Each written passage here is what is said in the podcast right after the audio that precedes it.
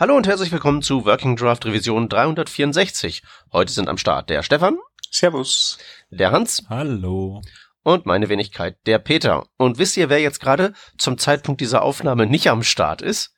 Äh, das ist, das ist GitHub. Irgendwie ähm, haben die da ein mittelkleines Infrastrukturproblem. Äh, es geht nicht, mittlerweile nicht mehr nichts, aber es geht nicht viel. Sagen wir mal so. Und da haben wir doch mal gedacht, das bietet sich doch optimal an, mal in so einem, ähm, ja, im kleinen Kreis im Podcast mal über ja, Datenkatastrophen, Backups, Paranoia, Ausweichpläne und derartiges ähm, zu sprechen. Und ich glaube, die beste, ähm, der beste Einstieg daran ist ja eigentlich, welche Art von IT zusammenhängender Katastrophe ist denn so bisher die schlimmste, die euch je erreicht hat?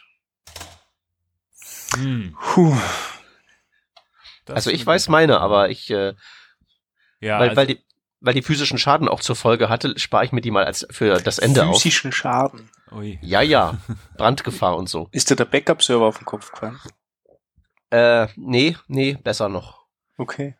Also, aber gut, das wird dann das Highlight sein, lassen wir es mal aus. Ja, genau, mit sowas Interessantem kann ich jetzt nicht dienen, aber äh, also was ich auf jeden Fall schon mal hatte, war, dass man natürlich mitten in einem Deployment war und ähm, irgendwo NPM nicht verfügbar war oder weil GitHub nicht verfügbar war und das über Stunden. Aber man musste dann einen Bug aus, äh, also einen Bugfix ausrollen.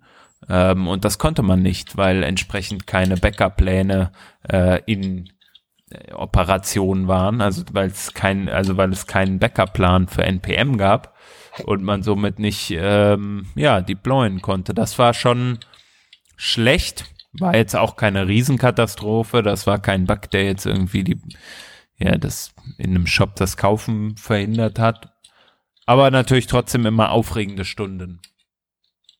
Ist das aufregend? Also ich kenne das ja aus eigener Anschauung nicht, ich der ich ja kein richtiger Entwickler bin. Ähm, aber ich meine, es ist ja schon so, dass man dann eigentlich im Prinzip, man kann ja nichts machen in, in dem Fall. Es ist ja, ja wirklich so externe, äh, externe Umstände. Also ist das dann wirklich aufregend oder sitzt man nicht einfach nur da und drückt hin und wieder mal F5? Also man mag aufgeregt sein, wenn es zum ersten Mal passiert, aber ich meine, ja. in letzter Konsequenz ist die Sache doch halbwegs klar, oder? Das mag für den einen oder anderen ähm, implementierenden Entwickler durchaus der Fall sein, aber wenn das natürlich dann auch ein Stück weit höhere Wellen schlägt, vielleicht auch an Leute herantritt, der Fehler, äh, die halt da nicht so technisch bedarft sind ähm, und der Fehler halt doch sehr offensichtlich ist, dann kann das natürlich schon mal zu einer gewissen, zu einem gewissen Unmut führen, sag ich mal, und dann auch eine entsprechende Aufreger, Aufregung äh, herbeiführen. Und gerade wenn man das dann mit früher vergleicht, hey, äh, das ist doch einfach nur per SFTP einfach da oder FTP einfach da, SFTP, ja. einfach da hochzuladen. Äh, das ist dann, also, und du hast aber eine CI dahinter hängen, die das kann und du kennst logischerweise äh, die, die FTP-Vorgänge nicht zum Glück oder die funktionieren zum Glück nicht auf deinem Server. Ähm, dann gibt's dann natürlich schon, ja, die Frage, wie kriegst du es jetzt hin, diesen Bug trotzdem zu fixen und hm. deine CI zu umgehen von deiner lokalen Maschine aus, zumindest für den Moment oder so. Hm. Was man ja eigentlich nicht will. Also wir haben unser CI so äh, von außen abgeschottet gemacht, dass du über die ja. CI gehen musst. Das hat ja einen Sinn, dass man über die CI geht. Genau. Und dann musst du dir halt Gedanken machen, wenn du in so einem Szenario unterwegs bist und sagst halt, ja, okay, also bei uns äh, oder bei dem konkreten Fall, den ich da jetzt im Kopf habe, war es nicht so problematisch, weil äh, es kein Produktions- oder kein verkaufsrelevanter Bug war sozusagen. Äh, aber wenn ich mir jetzt vorstelle, ich schalte irgendwie ein äh, Payment-System aus Versehen mit irgendeinem JavaScript-Deployment live, weil meine Tests nicht ausreichend waren, ähm, oder beziehungsweise macht das kaputt, äh, dann, dann möchte ich ja jetzt sofort redeployen können. Und wenn ich das nicht kann, ähm, weil meine CI davon betroffen, also von einem Ausfall betroffen ist oder von was ähnlichem, dann ist es natürlich ähm, ja gut, wenn du halt irgendwie einen Weg drumherum finden kannst. Ne? Hm. Wie handelt ihr das denn? Ah, wenn du sagst, ihr, ihr schottet euch von komplett ab, aber jetzt so in so einem Fall zum Beispiel, äh, also Was würde passieren, wenn euer CI-Server nicht mehr funktionstüchtig wäre? Dann gibt's auch keine Deployments. Ja. Also das ist auch so. Also wir haben ja, es, es kennt ja auch keiner von uns irgendwelche Zugangsdaten zu AWS, wo unsere Ja. Sachen gehostet sind. Logisch. Das wird alles über CI eingespielt. Es gibt einige wenige, die das könnten, aber nachdem dort ein, äh, äh, eine 20-stufige Bildpipeline dranhängt, ja. ähm, möchtest du nicht irgendeinen dieser Schritte manuell machen. Das passiert einfach nicht. Äh, es ist eher so, dass wir relativ schnell, wenn ein Deployment-Server nicht mehr funktioniert, einen anderen hochziehen können, der dann funktioniert. Also das haben wir äh, eher so aufgestellt, dass wir äh, sämtliche Infrastruktur, die wir zur Verfügung stellen oder die unser Infrastrukturteam zur Verfügung stellt für Continuous Integration, Continuous Deployment, Mhm. ähm, schnell replizierbar ist. Wir haben ja nicht nur einen Bildserver, wir haben mehrere für verschiedene Teile unserer Applikation, was natürlich auch dann äh, ähm, eine gewisse Ausfallsicherheit äh, Ja. zu, äh, sicherstellt. Mm, Das größte Problem, was wir bis jetzt auch gehabt haben, ist nicht, dass unser äh, äh, CI ähm, fehlschlägt. Wobei das natürlich immer, immer doof ist, wenn du diese riesen Domino-Kette hast und irgendwo in der Mitte fehlen auf einmal Steine oder der Stein, der das an, ankickt, fehlt dir oder kippt in die andere Richtung. Das kann alles passieren. Aber die größten Probleme, die wir tatsächlich gehabt haben, die ja Customer-Facing waren, war, wie AWS ein kleines Problem gehabt hat im Datencenter. Das hat natürlich nur einen ganz kleinen Kreis betroffen, leider uns, äh, und war auf der AWS-Statusseite nicht einmal eine Fußnote. Also da hast halt du bei diesen ganzen äh, Kontroll Kontrollleuchten hast du einfach nur ein äh, ähm, kleines Warnsignal neben dem OK-Zeichen gehabt, so auf der, ja, in, auf drei, vier Rechnern gibt's gerade ein Problem, aber das ist alles, aber natürlich waren das die drei, vier Rechner, die uns ganz stark betroffen haben. Ähm, Mhm. da kann man dann eigentlich nur warten. Und das ist, Ähm, also ich, ich kenne mich mit dem Zeug ja nicht aus, aber ist nicht die Idee hinter so Cloud-Zeug, dass äh, das nicht passiert? Also Ja. irgendwie drei Maschinen liegen lahm und dann gibt's ein Problem? Sollte sich das nicht irgendwie so äh, wegskalieren oder so?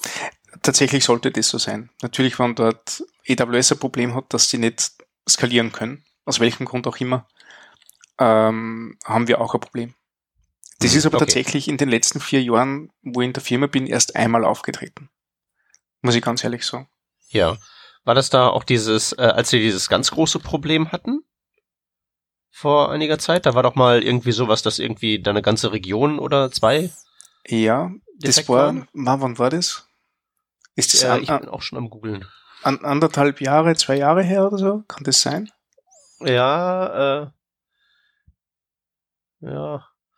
Hier, Top 7 Outages. Ähm, Ja. Also, wir, ich denke, wir wissen, von welchem Mhm. Ereignis wir reden. Da ist die als im Prinzip das Ostküste kaputt war. lahmgelegt gewesen. Ne?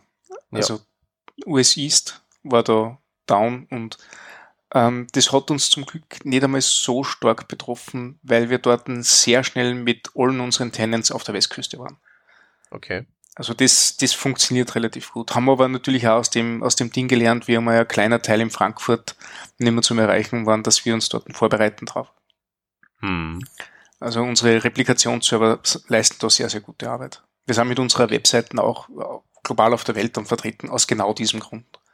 Ja, Aber ja, also wie gesagt, das Gute ist, eh wie du sagst, wenn du dich in diese, diese Cloud-Anbieterschiene äh, ähm, begibst, dass du ausfallsicher deployen kannst. Nur ist halt das Problem, wenn irgendeiner bei den Cloud-Anbietern ein Problem hat. Dann hast du Nummern ziehen und warten.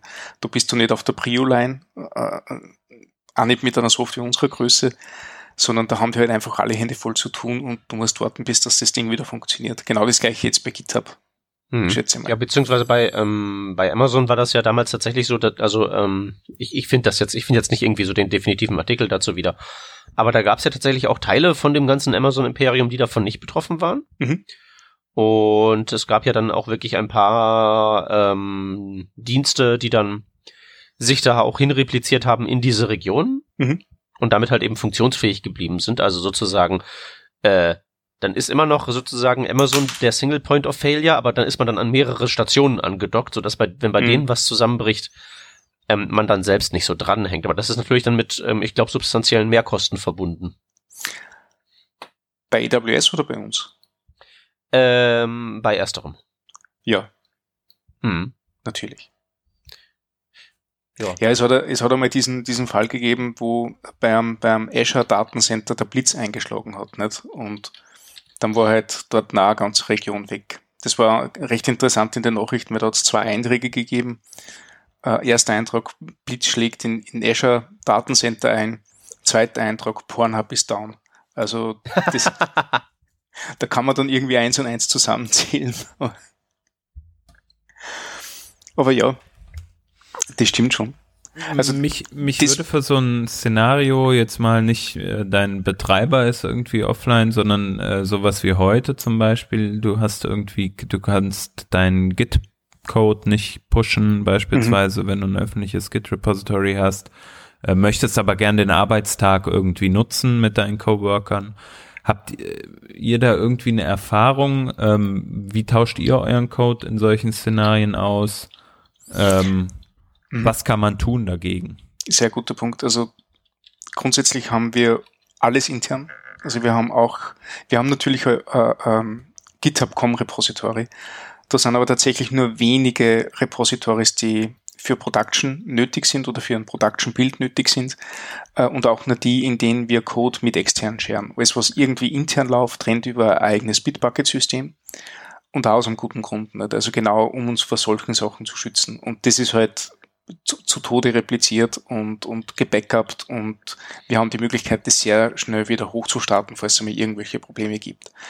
Ähm, das gleiche auch bei Dingen wie, wie wenn wir NPM brauchen oder ähnliches oder irgendwelche anderen Dinge wie, also unsere Java-Entwickler nutzen Maven, ähm, dann haben wir ein Artifactory-Proxy davor geschalten. Also Artifactory ist im Grunde ein Massendatenspeicher, bei dem du genau solche Dinge ablegen kannst. Das heißt, ZIP-Dateien mit deiner Software, aber auch irgendwelche Dependencies aus dem Internet kannst du runterladen und dort sichern.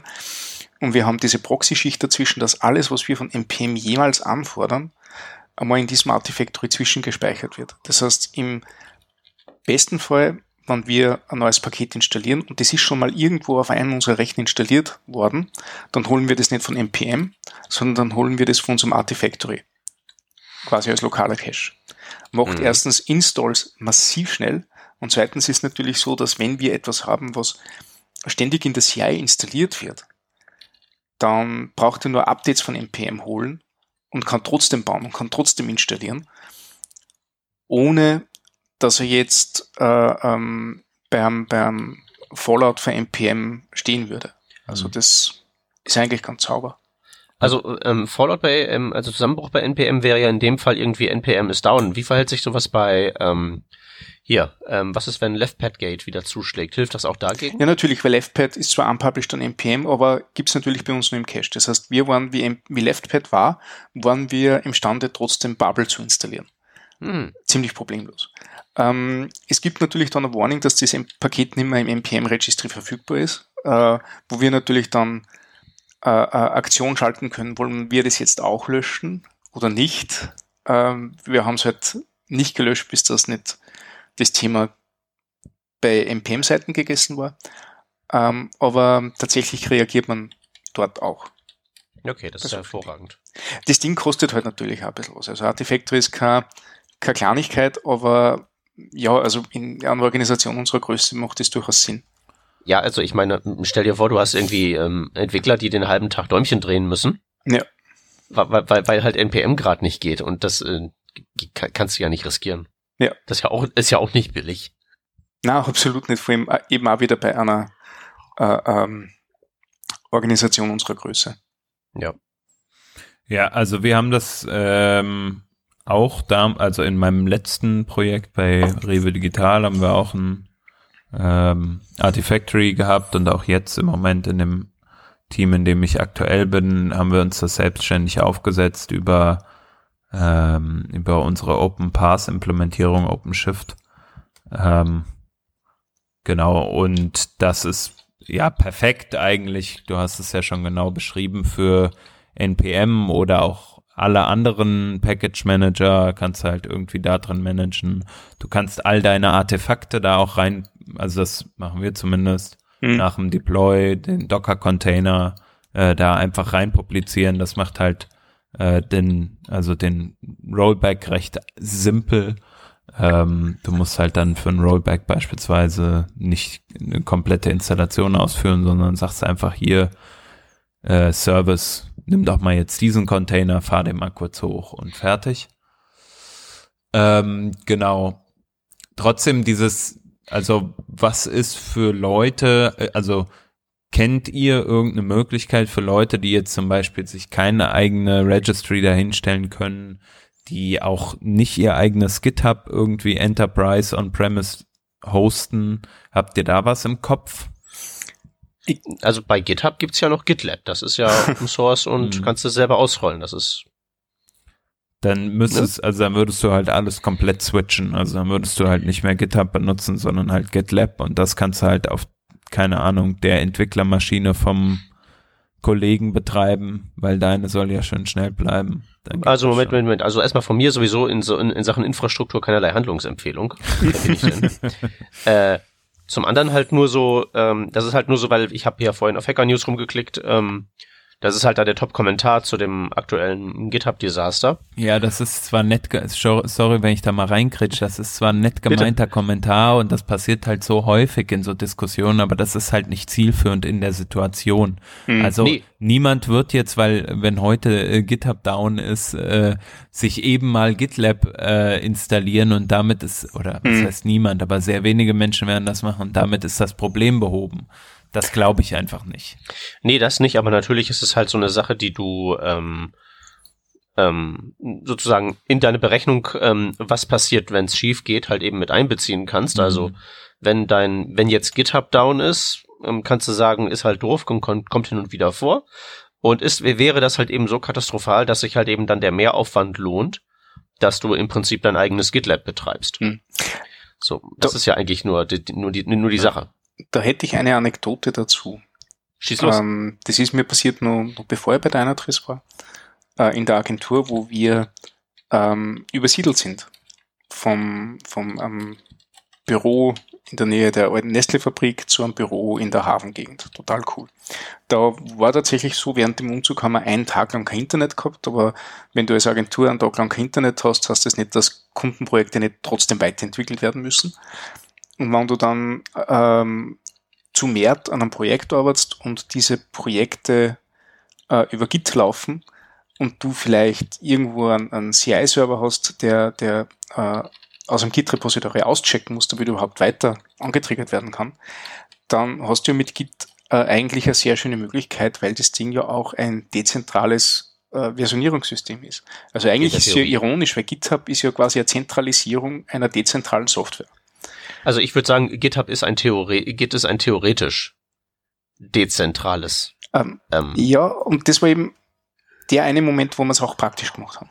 hm. Du kannst mit einem einfachen Befehl, den ich natürlich vergessen habe, weil das ist Jahre her, ähm, kannst du schnell bei dir einen lokalen Git-Server aufziehen, seitdem du pushen kannst. Und du kannst diese Remote äh, nachher mit deinen Kollegen scheren und auch in die CI eintragen. Also diese, diesen Weg, dass du die URL ändern kannst, geht ja um einiges einfacher bei Git äh, als bei irgendeinem anderen Versionierungssystem. Und das haben wir genau in diesem Fall gemacht. Das heißt, der, äh, der CI-Server, der beim Kunden war, hat einfach dann eine URL bekommen, die wir ihm bekannt gegeben haben. Äh, wir haben äh, ähm, äh, äh, eine Domain auf einen unserer Rechner weitergeleitet. Das war mein damaliges MacBook sogar, war irrsinnig langsam, war irrsinnig überfordert, aber es hat für genau diesen einen Tag funktioniert.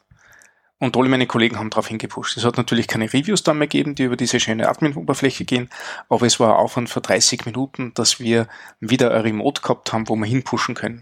Im, im Nachhinein betrachtet hätten wir wahrscheinlich auf GitHub ein privates Repository viel, viel besser äh, nutzen können, äh, statt unserem internen äh, Git.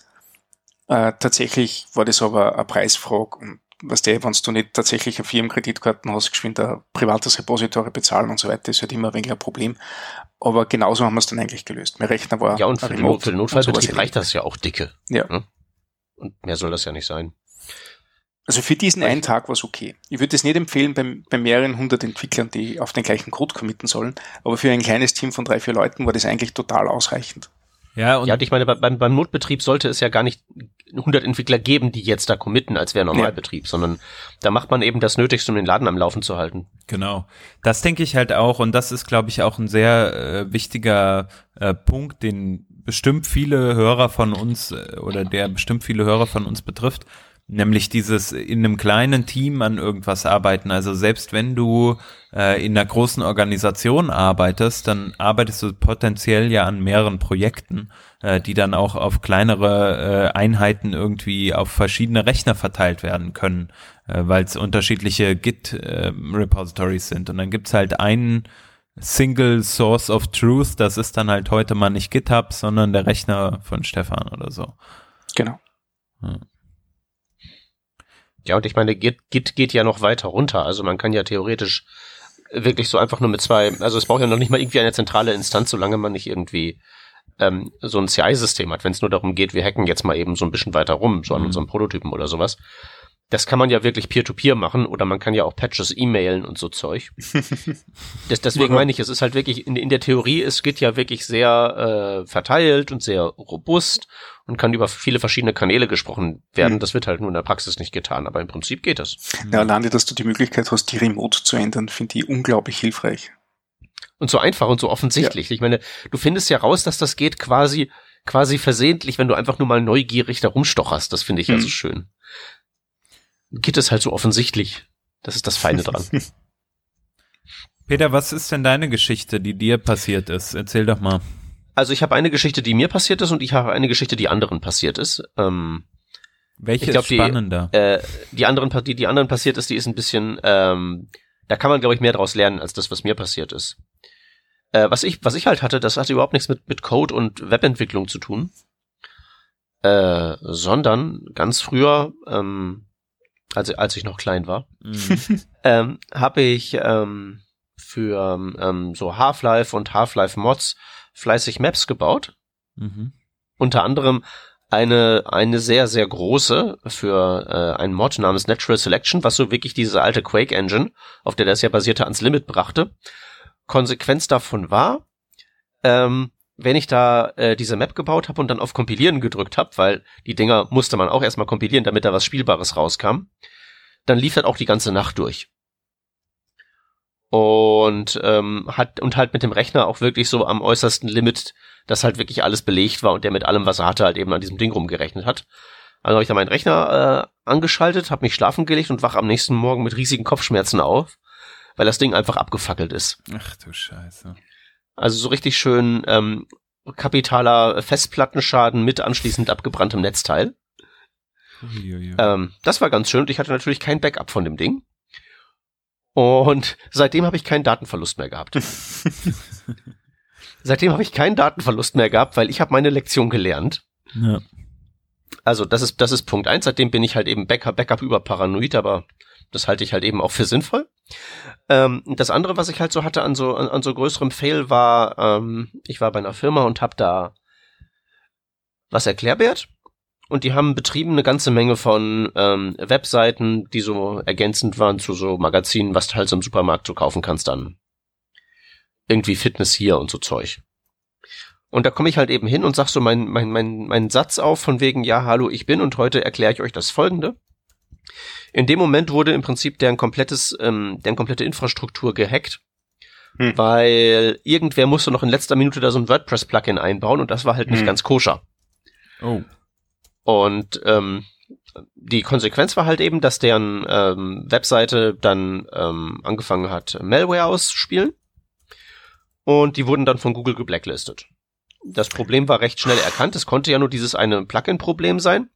Also haben sie das halt eben dann rausgenommen und haben gesagt, hier Google, wir haben die Sache repariert, bitte macht mal Review und lasst uns wieder rein. So, jetzt könnte man ja sagen, okay, ist jetzt doof und das Problem ist gegessen. Hm. Man kann jetzt, man müsste jetzt einfach nur nichts weiter tun. Und dann ähm, ist das ja super, dass die Entwickler sowieso gerade in der Schulung sitzen. Der Programm haben sie ja eh, ist, weißt du, es ist, die können ja im Moment eh nichts tun, ist halt alles kaputt. Aber glaubt mal nicht, dass ich irgendwie noch ähm, besonders viel sinnvolle Arbeit habe verrichten können, mhm. weil einfach ständig die Higher-Ups am Telefon waren und sich darüber beklagt haben, dass noch nichts ging. Mhm. Dass man immer noch geblacklistet sei, dass immer noch ähm, da äh, Ausfall ist. Und ich glaube, was, ähm, was man daraus einfach mit, mit, mitnehmen muss, ist so, dass wenn man irgend, irgendwas betreibt, irgendeine Software, irgendeine Webseite, irgendwie was, dass man einfach nur mal sich überlegt haben muss, ähm, was passiert denn im Fall X? Und da muss dann auch nicht notwendigerweise daraus folgen, dass man dann für den Fall X eine Antwort hat, weil die Antwort könnte irgendwie sowas sein wie GitHub ist down, gut, geht halt nicht. Oder Amazon hat Schluck auf, okay, dann machen, dann, dann, dann geht halt nichts, weil das halt eben so unser Single Point of Failure ist. Und eventuell ist das halt einfach okay, weil es halt irgendwie gewisse Risiken gibt, geben, die man nicht sinnvoll, nicht sinnvoll machen kann. So, Meteoriteneinschlag, kannst du nicht sinnvoll was gegen tun. Wahrscheinlichkeit ist halt auch sehr gering und der Impact wäre sehr groß, also tust du nicht wirklich was. Hingegen sowas wie dein, wie irgendein Rechner brennt ab, da kann man durchaus, finde ich, dann schon mal den Prepper rausholen und sich halt eben eine Kaskade von Backups zurechtbauen. Mhm. Aber ähm, dass man halt einfach so keine Prozedur hat, dass man irgendwie so sagen kann, ah, okay, jetzt sind wir, jetzt sind wir, wir als Content produzierendes Unternehmen, die wir diese vielen Webseiten betreiben und die wir halt eben von den Werbeklicks leben. Jetzt sind wir gerade mal bei Google geblacklistet. Dass man dazu nicht einfach irgendwie so eine Prozedurauflage hat und irgendwie so sagen kann, wir haben uns das überlegt, das ist so unser, das ist zwar unser persönliches Apollo 13, aber wie halt bei Apollo 13 ziehen wir da halt einfach die entsprechende Mappe aus dem, aus dem Schrank und sagen, okay, das, das sind die Schritte, die gemacht werden müssen. Wir haben sie gemacht und jetzt hilft halt nichts weiter als warten, bis wir wieder äh, in die Atmosphäre eintreten können. Hm. Aber da war einfach völlige Panik am Start, jedenfalls bei allen, die nicht Nerds waren. Ja, ich glaube, das ist halt auch ein grundsätzliches Problem, halt, wie vermittelst du ausreichend, äh, was jetzt gerade passiert? Und ich glaube, also wenn man halt in so einem Incident drinne ist, ist es halt gut, das angesprochene, von dir angesprochene Incident Management zu haben ich weiß beispielsweise bei Rewe, als ich da war, gab es da Pläne, wie das läuft. Und klar, das ist halt ein Unternehmen, das, da, da ist es logisch, dass sowas passiert. Aber auch bei kleineren Unternehmen, bei denen ich war, ähm, war es klar, wie Update-Zyklen sind, ja, dass man einfach die Le Leute, die halt non-Techies sind, ständig auf dem Laufenden hält, aber dass die auch klar wissen, okay, äh, spätestens in einer halben Stunde habe ich ein Update darüber, was die aktuelle Situation ist. Da bringt's jetzt nichts, wenn ich die Entwickler einzeln anspreche, weil das mhm. hält gerade nur ab und trägt nicht dazu bei. Aber diese Awareness dafür zu schaffen, ist, glaube ich, wie du schon sagst, ne, das muss man halt einmal tun. Und man muss halt diesen, äh, ähm, dieser äh, Meteorit kommt auf uns zu, dieses Szenario muss man einfach planen also selbst, selbst wenn man das nicht plant, selbst dann, da bin ich, bin ich ja noch mit einverstanden. Weil man ja gegebenenfalls gar nicht abschätzen kann, was alles schiefgehen kann. Das ist, da, da hängt ja möglicherweise irgendwie so, also, dass man jetzt irgendwie dadurch, dass, ähm, also keine Ahnung, irgendwas hostet NPM, behaupte ich jetzt mal, und das schmiert ab, aber wir wussten nicht, dass das ein Problem sein kann. Wir nutzen immer nur NPM. So dann ist das halt so ein, so ein, so ein Fehlschlag, der halt so nicht erwartet werden kann. Also ist jetzt ein blöd, bisschen blödes Beispiel, aber ja. das Mindeste, das, das, also tatsächlich wäre das Minimum, das ich erwarten würde, noch nicht mal, dass man irgendwie so einen Plan auf Lager hat für alles, was passieren kann, aber einfach nur einen Plan zu haben und ein Vorgehen zu haben für alles, was schon mal passiert ist. Mhm. So Unit-Test-mäßig, weißt du? Das wäre so das Minimum, das ich verlangen würde, dass es einfach einen strukturierten mhm. Mechanismus gibt, so ähnlich wie die ganzen, wie GitHub halt eben auch irgendwie ein Incident Report schreiben wird für die externe so. Kommunikation, dass sowas aber auch intern vorhanden ist genau. und halt eben auch nicht wegkommt. Und das meine ich genau. Also mir geht's auch gar nicht darum, dass man einen Plan hat irgendwie für Lösungen äh, äh technischer Natur. Das glaube ich kann man gar nicht, weil da viel zu viel passieren kann und das sind so viele Sachen äh, wie du schon sagst. Ne? Ähm, der, das, was ich mit Plan meine, ist, es ist jedem bewusst, okay, hier ist jetzt Produktivbug äh, oder Produktivausfall oder was auch immer. Äh, was ist die, in Anführungsstrichen, Chain of Commands? Also wer mhm. sagt jetzt äh, auch mal ganz klar, wie geht wie gehen wir jetzt weiter vor? Gibt es War Rooms beispielsweise, in denen man sich gemeinschaftlich trifft und die persönlich, äh, die Leute äh, ähm, persönlich trifft, die den Fehler beheben können schnellstmöglichst? Ähm, und gibt es die entsprechende ausreichende Kommunikation nach außen an alle Leute, die jetzt nicht im Team äh, gerade diesen Fehler beheben. Aber da kommt es natürlich auch immer auf die Größe des Unternehmens oder äh, der, der, der betreffenden Einheiten drauf an, glaube ich. Und dass man halt einfach dieses der Mechanismus, der Prozess ist klar definiert, wie komme ich zu der Lösung. Nicht, ich kenne, die, die Lösung ist definiert, das meine ich gar nicht. Ich glaube, das ist ja. nicht möglich. Nee, nee, das, das, das sowieso nicht, aber halt wirklich, ähm, also wie es halt in so einem guten Incident Report drin ist, da ist es ja immer, was ist passiert, was haben wir getan und was haben wir daraus gelernt. Ja. Der, der letzte Punkt ist halt wirklich der wichtige, der muss halt nicht, nicht heißen, daraus haben wir gelernt, dass das Problem löst man so, sondern darauf, wir justieren unser Vorgehen ein bisschen oder wir schaffen da eine Redundanz. Mhm. Das ist ja wirklich das, was einen weiterbringt, ja auch über den konkreten Fail da jetzt hinaus. Also was wir bei der äh, Rewe Digital jedes Mal gemacht haben, wenn da wirklich etwas produktiv problematisch war, also hier Prio 1 Issue ähm, und auch Prio 2 haben die das, glaube ich, auch gemacht, weiß ich aber gar nicht hundertprozentig, dass man dann so eine Art Mini-Retrospektive gemacht hat, wirklich das, was du gerade angesprochen hast, auch aufgenommen hat, mit allen Beteiligten darüber gesprochen hat, was sind die konkreten Steps, damit sowas nicht nochmal passiert. Ähm, genau, und ich glaube auch, dass das äh, viel hilft, sowas zu verhindern. Ja. Ich finde es cool, weil von der Terminologie, die du jetzt verwendet hast, Hans, könntest du Kunde sein von uns. die Geschichten kommen mir alle sehr, sehr bekannt vor.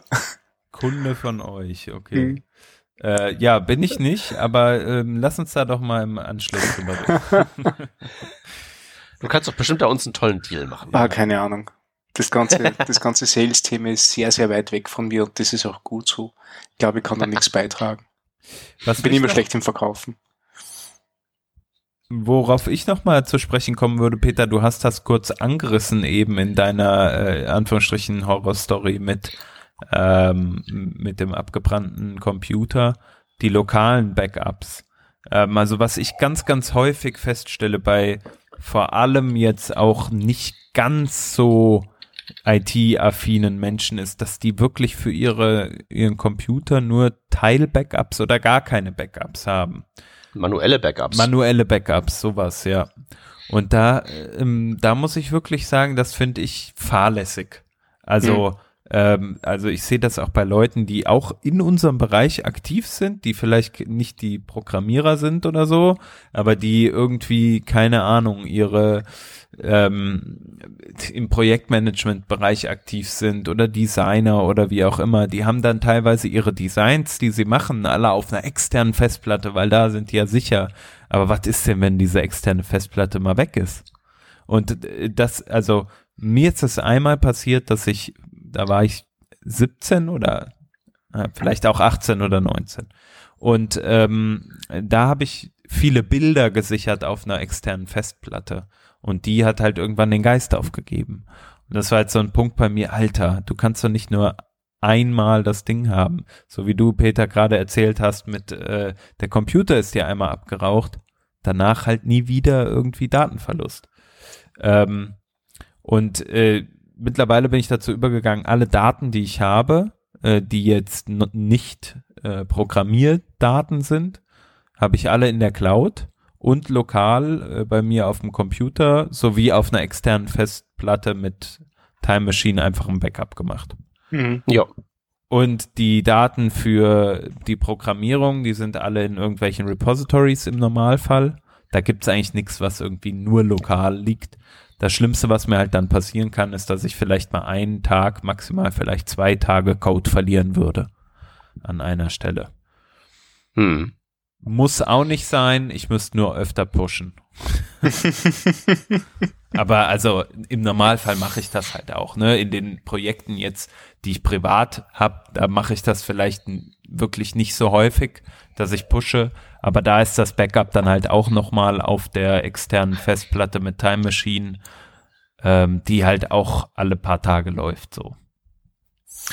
Mm, das Thema, das ich da jetzt sehe, ist, also ich habe früher alles gesichert. Auch wenn es noch keine Time Machine gegeben hat, habe ich halt ständig irgendwie meine eigenen Dateien auf Backup-CDs und Backup-Platten äh, gesichert. Ich habe gerade beim Übersiedeln festgestellt, dass ich Unmengen an Backups habe und bin mhm. sehr, sehr froh darüber. Das Ding ist, dass ich habe keine Ahnung, wo ich jetzt diese CDs reinstecken sollte, damit ich diese Daten wieder mal zugreifen könnte. Also Ich kann dir dann im Fall der Fälle mein externes DVD-Laufwerk Sehr cool. Dann hoffe ich nur, dass nicht der Zahn der Zeit an diesen CDs genagt hat und die immer noch funktionieren. Und Weil das- USB-Anschluss noch funktioniert. Ja, solche. Ja, aber äh, ich meine, ich mein, das ist ja kein Backup, das ist ja eher Archivierung, oder? Ja, das stimmt.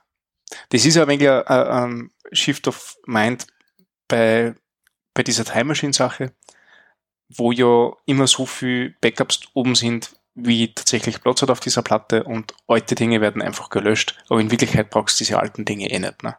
Also, Mhm. Nee, wahrscheinlich nicht. Und sonst da, also ich bin, also das, das Time Machine Backup ist ja eigentlich ziemlich cool, weil du kannst halt die Festplatte noch an irgendeinen neuen Mac anstecken und hast wieder alles so, wie du das gewohnt bist. Toll. Äh, ansonsten bin ich sehr froh, dass ich nicht wirklich viele Dinge außer Einstellungen auf meinem Rechner habe, die tatsächlich auf dem Rechner sein müssen. Der Rest liegt auf Plotten, in der Cloud, in verschiedenen Clouds. Das ist mir auch noch ganz, ganz wichtig, dass ich Ich wollte es gerade sagen, also eine Cloud ist ja, ähm, wie es so schön heißt, äh, bloß anderer Leute Computer. Ja. Und die können ja auch kaputt gehen oder pleite gehen oder dich nicht mehr mögen. Ja, wenn Kalifornien einmal versinkt im Meer durch irgendein ein Erdbeben oder Hurricane oder sonst irgendwas nicht. Dann, Irgendein Trump ja, auch sein. Ja, äh, also ich verstehe, wo ihr herkommt. Wie sagt man das denn? Ich verstehe, was ihr meint, aber ich, also das ist ja eher jetzt ein Schreckensszenario, was dann schon so ein bisschen an so eine Art, äh, wie- weiß ich nicht, wie ich das jetzt ausdrücken soll, was, also was meiner Meinung nicht, nach nicht so realistisch ist. Natürlich kann es passieren, dass wenn du bei Google deine Daten hast oder bei, keine Ahnung, Dropbox oder äh, Ja. alle anderen bösen äh, Apple, dass die irgendwann sagen, hier, ciao, wir wollen dich nicht mehr, wir löschen deinen Account. Ähm, Mhm. Aber ich glaube, der realistischere Fall ist doch eher, dass die sagen, hier, äh, wir machen das jetzt zu ähm, in 30 Tagen oder so. hm, Und Ja, aber trotzdem, nicht ähm, realistisch. D- Das, das, es gehören jetzt, es gehören zu einer Risikoeinschätzung immer zwei ähm, Sachen. Möglicher Impact Mhm.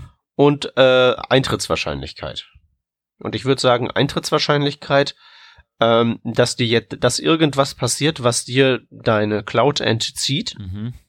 würde ich jetzt als, äh, sagen wir mal, nicht besonders hoch einschätzen, aber kann halt schon passieren. Also ich meine, gerade wenn du irgendwie viele Google-Dienste zum Beispiel nutzt, reicht es ja, wenn du dich bei einem daneben benimmst oder sie glauben, du würdest dich bei einem daneben benehmen Ja. und dann ist dein Account futsch und dann ist alles weg. Also das ähm, äh, würde ich sagen, das äh, hat halt eine etwas große Angriffsoberfläche für ein eher geringes Risiko. Ja. Und dann halt eben der mögliche Impact, wenn es dann um meine Daten geht. Ähm, wie gesagt, ich bin da etwas vor, vorgeschädigt. Da verstehe ich halt eben auch keinen Spaß. ja, deswegen einmal, also mindestens einmal noch ein lokales Backup oder so. hm, Genau, Ja. genau. Oder wenn man paranoid ist, vielleicht auch zwei. Ja, also ich weiß noch, ich hatte eine Zeit, da habe ich noch keine Cloud genutzt und da hatte ich äh, einen festen Arbeitsplatz, weil ich noch kein Freelancer war und da hatte ich immer auf der Arbeit eine Festplatte mit einem Backup laufen und äh, zu Hause eine mit einem Backup laufen. Auch der verteilte Ort, falls es mal zu Hause brennt, der Computer ist da und die Festplatte ist da, habe ich immer noch die Festplatte, die auf der Arbeit liegt. Ah, also du hast einfach da immer deinen Laptop äh, sozusagen nach Hause und zur Arbeit getragen und dann hat der sich immer da sozusagen auf die Platte repliziert. Genau, genau, ja. Also Das ist sehr gut. Laptop habe ich halt eh immer dabei, ne? Also Mhm. lasse ich eigentlich nirgendwo. Ähm, und äh, dann war das genauso. Ähm, auf der Arbeit kann das Ding ja eh parallel laufen und mit Time Machine machst du deine inkrementellen Backups. Der löscht dir den alten Kram, den du nicht mehr brauchst, vermeintlicherweise nicht mehr brauchst. Ja. Ja, das, ist- das, das, das, das ist sehr gut, weil genau dieses, ähm, diese, diese Multilokalität ist, ist glaube ich, halt eben auch Mhm. ganz wichtig. Also ähm, das kann man halt eben auch jetzt. Also es ist. Ich tue mich mit dem Wort echt so ein bisschen schwer, ne? Oder auch so mit mit so mit so mit so mit so mit so dem Begriff Prepper, Mhm. dem der so seinen eigenen Atombunker anlegt. Mhm. Das Ding ist halt eben, es gibt keine harte Grenze zwischen dem, äh, zwischen dem, der einen Atombunker anlegt und ähm, dem, der halt einfach nur zum Beispiel immer dafür sorgt, dass äh, irgendwo in seiner Küche so ein Sechserpack äh, Mineralwasser steht. Mhm. Weißt du, das eine ist eher vernünftig und das andere ist eher völlig wahnsinnig. Mhm. Aber wo genau ist da die Grenze? Ja. Und das Problem ist halt eben, Atombunker, äh, Atombunkergraben ist, sagen wir mal, recht aufwendig und hat so sehr große assoziierte Kosten. Hingegen, wenn du sagst, ich spiegel jetzt mein Backup nochmal wohin, das kostet fast nix und macht fast keinen Aufwand. Hm. Deswegen, also, finde find ich Paranoia so ein etwas gemeinen Begriff. Ja. Verstehe ich, äh, ja, ja, Also ich kann ja mal kurz, ich kann ja kurz sagen, was ich mache und ihr könnt mir sagen, ob ich wahnsinnig bin, ja? ja. Okay, erstmal mit so dem Time Machine Äquivalent äh, unter Ubuntu. Ähm, gibt's halt eine extra Festplatte in meinem Rechner, da wohnt halt nur das jeweils aktuelle inkrementelle Backup drauf. Ähm, das wird dann noch kopiert auf so eine externe Festplatte, die an meinem, äh, an, an, meinem Router dranhängt und einfach in einer anderen Ecke des Raums steht und auch ein anderer Hersteller ist und so Zeug. Und dann ähm, landet, landen noch alle relevanten Daten, die was mit Arbeit zu tun haben, per Dropbox in der Cloud. Über diesen Umweg von meinem Desktop-Rechner auch auf meinem Laptop und alles, was irgendwie Code oder Slides oder so sind, also das wirklich, wirklich, wirklich Wichtige und wohnt auch noch in einem privaten GitHub-Repository. Und das finde ich eigentlich so ganz gut. Ach, warte mal, habe ich das, habe ich das, ja, ja, Spider Oak One Cloud Backup ist da auch noch mit drin. Mhm. Weil, ne, Cloud, falls irgendwie jetzt wirklich mal die Bude hier abbrennen sollte, während alle meine Rechner hier drin stehen und irgendwie GitHub von Microsoft zugemacht werden sollte, dann habe ich zumindest noch einen weiteren. Zur selben So. Zeit. Zur selben Zeit wohlgemerkt, ne? ähm, wie gesagt, dann wären halt eben alle irgendwie so meine Slides und Codes und so weg und dann hätte ich halt nichts mehr, woran ich mich äh, entlanghangeln könnte. Und das ist erstens die Arbeit von jetzt mittlerweile fast zehn Jahren, die sich da angesammelt hat. Das will ich ja allein schon deshalb nicht verlieren und zum anderen wäre ich halt eben dann instantan arbeitslos. Ne? Wieder so, Eintrittswahrscheinlichkeit nicht so hoch. Mhm. Möglicher Impact, um Himmels Willen, aber halt eben mit vertretbarem Aufwand äh, in den Griff zu kriegen, also kann ich jetzt eigentlich ganz gut schlafen. Die spannende Frage ist jetzt, ist das ein Atombunker oder befinde ich mich noch im Bereich des Vernünftigen? Seid ehrlich. Ähm, ich, ich betreibe nicht so viel Aufwand. Ja. Aber- ist das denn-. Also ist, ist das denn wirklich so viel Aufwand? Also diesen Spider-Oak One Client zu klicken, den 100 Dollar rüberzuschieben oder was das im Jahr kostet und das Ding einfach im Hintergrund so rumsünken zu lassen, ist ja nicht so wahnsinnig viel Aufwand oder Kosten oder Kosten. Nö, aber Also diese die zweite die zweite Festplatte, die die würde ich mir ausreden lassen. Na, das Ding ist das- extern oder wie? Genau, die steht halt eben, also es ist aus meinem Rechner raus, also wenn der sich in Flammen, wenn der in Flammen aufgehen sollte, was ja schon mal passiert ist, ähm, Das kostet ja dann- nichts. Also die Festplatte mit zwei Terabyte oder wie viel oder wenn du da so ein NFS hinstellst, das kostet dann vielleicht ein paar Euro mehr, okay. Äh, aber wir als Programmierer haben ja jetzt auch nicht so die krassen Datenmengen. Äh, Im Gegensatz zu jetzt Leuten mit, äh, die halt Bildbearbeitung machen oder Videofilm. Genau, genau. Und ich repliziere einfach den Inhalt von dem, also mein, mein Backup-Dings hier, dieses, ich habe, ich hab, krieg den Namen gerade nicht zusammen. Das heißt einfach nur Backup, wenn ich hier das starte. Hm. Aber das hat auch einen richtigen Namen, die Software. Das macht tatsächlich äh, mit, mit Git, es nutzt Git, nutzt Git für die inkrementellen Backups. Mhm. Also das passt halt eben für meinen, für so Codeschreiber passt das natürlich super. Und den Inhalt von der Platte, das ist einfach das, was halt eben auch noch in die Cloud und auf die andere Platte da wandert. Also mir tut's gar nicht so weh aktuell, würde ich sagen, wenn ich halt diesen Code zum Beispiel lokal nicht mehr hätte. Also worum ich mir viel mehr Sorgen mache, äh, sind halt Dinge wie zum Beispiel Rechnungen oder sowas, die ich halt zehn Jahre aufbewahren muss. Äh, klar, mein Steuerberater wird die wahrscheinlich auch irgendwo ausgedruckt oder beziehungsweise mir wieder zu hab, äh, zukommen lassen haben, aber das finde ich ja nie wieder. Also wenn ich hier einen Ordner habe, der so dick ist, für jedes Jahr zwei so Dinger, äh, wie soll ich da denn jemals irgendwas finden? Die haben ja keine Suchfunktion. Aber deswegen mache ich mir Mhm. halt wirklich Gedanken um sowas und ähm, so zum Beispiel E-Mails. Heutzutage bekommt man ja auch viele Sachen schon digital als einziges. Ähm, da mache ich mir mehr Gedanken drum und deswegen habe ich das halt auch dann ähm, cloudifiziert ähm, und halt lokal liegen und nochmal auf der zweiten Festplatte extern auf dem Mhm. Schreibtisch auch. Ja, also gerade so, ähm, gerade was so, was so Rechnung angeht, also das, was ja wirklich klassischerweise der Paper Trail ist, Mhm. das kann ja wirklich auch zum Beispiel wunderbar kaputt gehen, einfach nur indem es, ähm, also, ne, Das sind alles jetzt wieder Horrorszenarien, aber soll ja alles schon passiert sein.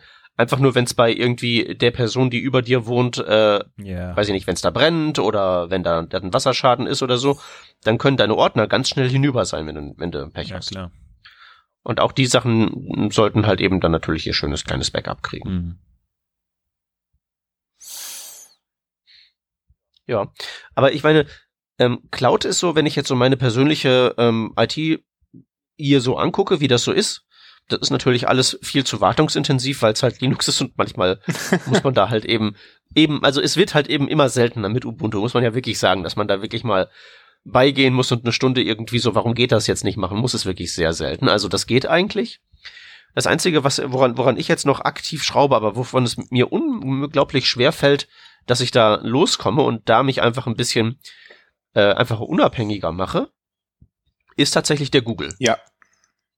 Bei dem wohnen meine E-Mails Mhm. und bei dem wohnt mein Kalender und ich habe keine zufriedenstellende Lösung bisher gefunden, wie ich da ganz oder in Teilen äh, mich zumindest unabhängig mache. Na, vor allem, es ist, Google, es also, ist ja so, dass du, wenn du jetzt Google verlässt für andere Lösungen, kommst du von, keine Ahnung, von Pest zu Cholera. Ne? Es ist, nimmst OneDrive stattdessen oder, oder Dropbox oder sonst irgendwas. Also es ändert sich ja nicht die, die, die Geißelung. Äh, Nee, aber mein, mein Problem mit Google ist halt erstens, die äh, sind die, das sind die ersten, die irgendeinen Dienst einfach so abstellen ohne Großzeremonie. Mhm. Ähm, ich und ähm, also und, und ich traue denen halt auch alles zu. Mittlerweile. Ja. Und zum anderen ist es halt eben auch so, ähm, wieder so diese, ähm, diese Abwägung Eintrittswahrscheinlichkeit und Impact. Äh, E-Mail und Kalender sind weg. Ich bin weg. Ja. Punkt eins. Äh, und Punkt zwei ist halt eben das große Problem bei Google ist halt meines Erachtens echt, dass das so dieses, ähm, dieses, dieses Konglomerat ist. Und wenn du dich irgendwie bei YouTube daneben benimmst und du hast Pech, dann äh, bist du halt deine E-Mails Mhm. los. Und ich würde halt schon ganz gerne irgendwie so einfach das Risiko geringer haben, dass wenn das wirklich mega schief geht, dass dann der Impact halt eben vielleicht nicht äh, so katastrophal ist. Nee, verstehe. Und deswegen irgendwie so, habe ich äh, schon lange geguckt, irgendwie nach eigenem, nach, nach hier so alternativen E-Mail-Diensten oder so, aber dann musste ich da mit deren User Interface rumschlagen und die Suchfunktion ist immer schlecht verglichen mit Google Mail. Das ist doof. Ja, und das ist, das zeichnet der Google Mail aus, nicht? Also ich habe jetzt gerade nachgesehen, ich kann mich noch sehr gut an die Zeiten erinnern, wo ich meine Thunderbird PSD-Files oder waren das PSD-Files von Rechner zu Rechner getragen habe und ich habe jetzt seit 2004 Gmail. Und ich habe nie Hm. wieder E-Mail gebackupt. Nie wieder. Ne? Ich habe mittlerweile 9 Gigabyte an E-Mails seit 2004 gespeichert. So viel Speicherplatz habe ich damals bei meinen ersten E-Mail-Rechnern gar nicht gehabt. Mhm. Und da rauszukommen, das ist echt schwierig. Und ich wüsste aber nicht wie und auch nicht, ob ich es wirklich wollte. Also tatsächlich ist es echt zu angenehm, als dass ich jetzt Mhm. sagen könnte, okay, das, das, das möchte ich aufgeben. Hm, Ich, ich weiß, wie man da rauskommt. Ja? Es ist halt nur äh, äußerst unangenehm, wie man da rauskommt. Ähm, das Problem ist, E-Mail ist so ein also jedenfalls geht das mir so und ich unterstelle vielen anderen, dass das genauso geht. Ähm, und meine Theorie, die ich jetzt gleich äußere, leite ich von der Vielzahl der existierenden E-Mail-Clients ab, die es auf diesem Planeten so gibt. Mhm. Warum gibt es so viele E-Mail-Clients, die alle irgendwie einen, eine Nutzerschaft haben? Was ist der Grund dafür? Äh, der Grund dafür ist, dass keine zwei Personen auf diesem Planeten E-Mail gleich benutzen. Mhm. Gleichsam nutzt man dieses, ähm, hat, entwickelt man implizite Workflows und nutzt halt das E-Mail-Programm-User-Interface, das sich einem bietet mit seinen Stärken und Schwächen, entsprechend dieses impliziten Workflows, den man hat. Und der Workflow, den, den ich jetzt zum Beispiel bei Google Mail ganz wunderbar eigentlich habe, ist, ähm, dass ich, dass ich halt eigentlich keinen wirklich haben muss, sondern es ist egal, das ist halt wieder da. Wenn ich es irgendwie mal wieder suche, finde ich das. Das sind halt auch irgendwelche Gigabytes und ich muss halt keine Backups oder sowas machen. Mhm. Was ich jetzt tatsächlich für mich so als, de, als den notwendigen Schritt erachte, um dann wirklich irgendwann mal einen anderen E-Mail-Anbieter nutzen zu können. Das besteht halt wirklich darin, dass ich mir wirklich mal guck, angucke, wie nutzt du das? Ähm, und dann halt eben gucken, wie kannst du andere Angebote diesem dann explizit gewordenen Workflow adaptieren oder was die wahrscheinlichere Variante ist, wie kann ich meinen Workflow, wie kann ich mich verändern, damit ich halt einen anderen E-Mail-Dienst nutzen kann. Mhm.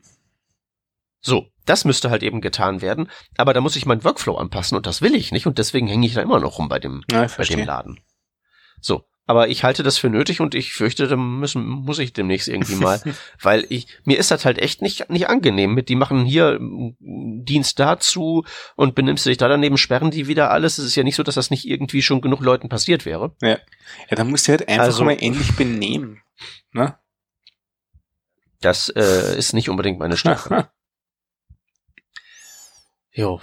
Also wie gesagt, ich meine, ich bin ja schon froh, dass wenigstens alle nur meine nicht Google Mail E-Mail-Adresse kennen, weil das ist ja noch ein weiterer Login-Effekt. Mhm.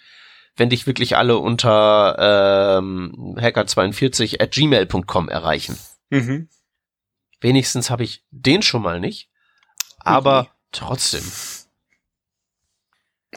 So. Ah Gott, das will noch diese Episode muss ich echt mein Leben nochmal überdenken. Das macht ja. mich gerade gar nicht glücklich. Das äh, wie, wie, äh, wie, also ich meine, es läuft ja, es läuft ja. Eh. So muss ja nicht jeder so, muss ja nicht, nicht jeder so wahnsinnig paranoid sein. Es, es läuft seit 14 Jahren, das ist das Ding. Man, man gewohnt sich zu sehr an so viel Konsistenz in seinem Leben. Ja, du, vor allen Dingen, du nimmst die Dinge halt eben als gegeben hin, mhm. aber das sind die halt doll nicht. Ja. Die sind halt doll nicht gegeben und das halt irgendwie irgendwelche Dienste irgendwie zumachen, überraschen und alle sind böse, da musst du halt nur einfach an einem beliebigen Tag Hacker News aufmachen und mal runterscrollen da findest du was. Meistens ist es halt irgendwie so, ja, komisches Startup hat dicht gemacht. Mhm. Das ist halt nicht Google. Aber das heißt ja nicht, dass trotzdem nicht Google irgendwie, also irgendwie Google Plus und so, ne? So, mhm. als jüngstes Beispiel. Ja. Gibt bestimmt Leute, die das vermissen.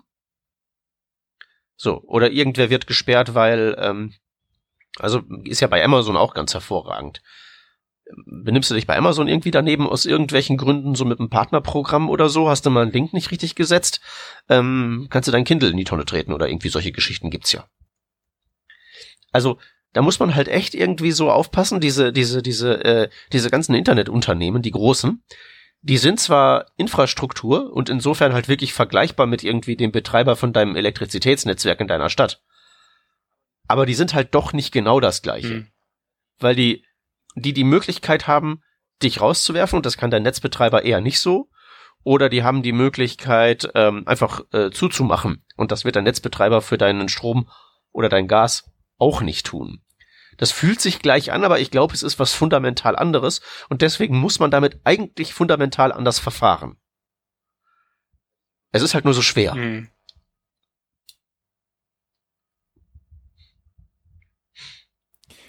Vielleicht ein gutes Schlusswort zu diesem Thema. Und es gibt bestimmt nämlich noch andere Geschichten, die auch äh, sehr interessant sind aus dem Kontext. Ähm, ja, wir haben es heute mal Katastrophen und Paranoia genannt. Jetzt haben wir gar nicht so viel über Katastrophen, sondern mehr über Lösungspläne der Katastrophen vielleicht gesprochen. Das finde ich sehr gut. Lösungsorientiert, ne? Genau, lösungsorientiert. Also die Paranoia gut. schlagt jetzt bei mir durch, wenn das hilft. Darüber kannst du uns ja in ein paar Monaten dann mal berichten, was da der Outcome war. Genau, das berichtest du uns aus deinem Atombunker. Ja, genau, wo ich, wo ich ähm, Audio-Files auf, auf Kassette per Post schicke, ne? Ja, oder per, per äh, Brieftaube doppelt, oder irgendwas. Mit doppelt äh, Koax-Leitung. ja, genau. Ja. Nee, nee, so, so, so Tape-Roboter. Ist das nicht irgendwie bei Google im Datacenter tatsächlich so, dass die das haben? Ich schätze. Also, Einfach so auch wegen, wegen, wegen so Hardware-Redundanz, wenn sich irgendwie rausstellt, wenn so diese Bloomberg-Story mit diesen, mit diesen Chips nicht fake wäre, sondern wenn es sie wirklich gegeben hätte und das irgendwie auf Festplattenniveau, dann kann halt der Google immer noch sagen, haha, aber hier, unsere Magnetbänder, das Backup zu restoren, dauert jetzt zwar eine Woche, aber wir haben eins. Gut, das kenne ich jetzt nicht, diese äh, Story, aber sehr interessant. Ich, ich weiß auch nicht, ob die stimmt. Ich, hab, ich, ich meine, das mal gelesen zu haben, aber äh, ich bin kein Backup, also mir nicht vertrauen. Vielleicht ein bisschen so, so zur, zur Upside, dass wir wieder etwas Erfrischendes und Nettes haben. Während wir gesprochen haben, ist der GitHub-Status von Rot auf Gelb geschlagen. Das heißt, wir sind entweder ganz, ganz kurz vor Grün oder es schwingt wieder zurück in Dunkelrot. Aber auf jeden Fall, es hat sich was getan. Das ist gar nicht so schlecht. Wir lassen uns überraschen. Okay, wunderbar. Dann würde ich doch mal sagen, machen wir auf diese äh, dann doch positiv endende Sendung hier mit einen Deckel drauf, oder? Hey. Super. Wir danken euch allen schön fürs Zuhören. Bitte schreibt uns Kommentare auf workingdraft.de, falls ihr von eurer liebsten IT-Katastrophe berichten wollt. Falls ihr ein interessantes Produkt ähm, im Angebot habt, eure Firma macht zum Beispiel irgendwie Backup-Software oder ihr braucht mehr Entwickler-Backups, weil ihr einfach zu wenig Leute im Team seid, schreibt uns doch mal an. Wir haben genug Nerds, die uns zuhören und unser Podcast ist auf der Suche nach Sponsoren. Ansonsten könnt ihr uns auch gerne auf Social Media folgen. Wir sind auf Twitter als Working Draft, wir sind auf Facebook als Working Draft und Google Plus ist ja offenbar unzuverlässig, deswegen erwähnen wir das an der Stelle gar nicht mehr. Außerdem könnt ihr uns ähm, als Patreons unterstützen. Da haben wir uns in dieser Revision ganz doll zu bedanken bei unserem neuesten Unterstützer, nämlich Pande. Hoffentlich spricht man das richtig aus, Robert. Sag uns Bescheid, wenn wir das falsch gemacht haben. Vielen Dank für deinen Support. Das ist ganz großartig. Falls ihr außerdem in diesem Podcast gerne mal selber erscheinen wollt und Gast werden wollt oder jemanden kennt, der dringend Gast ähm, werden sollte, sagt uns auch Bescheid. Ähm, in diesem Sinne danken wir fürs Zuhören und ähm, bis zum nächsten Mal. Tschüssi. Jo. Ciao. Ciao, macht's gut.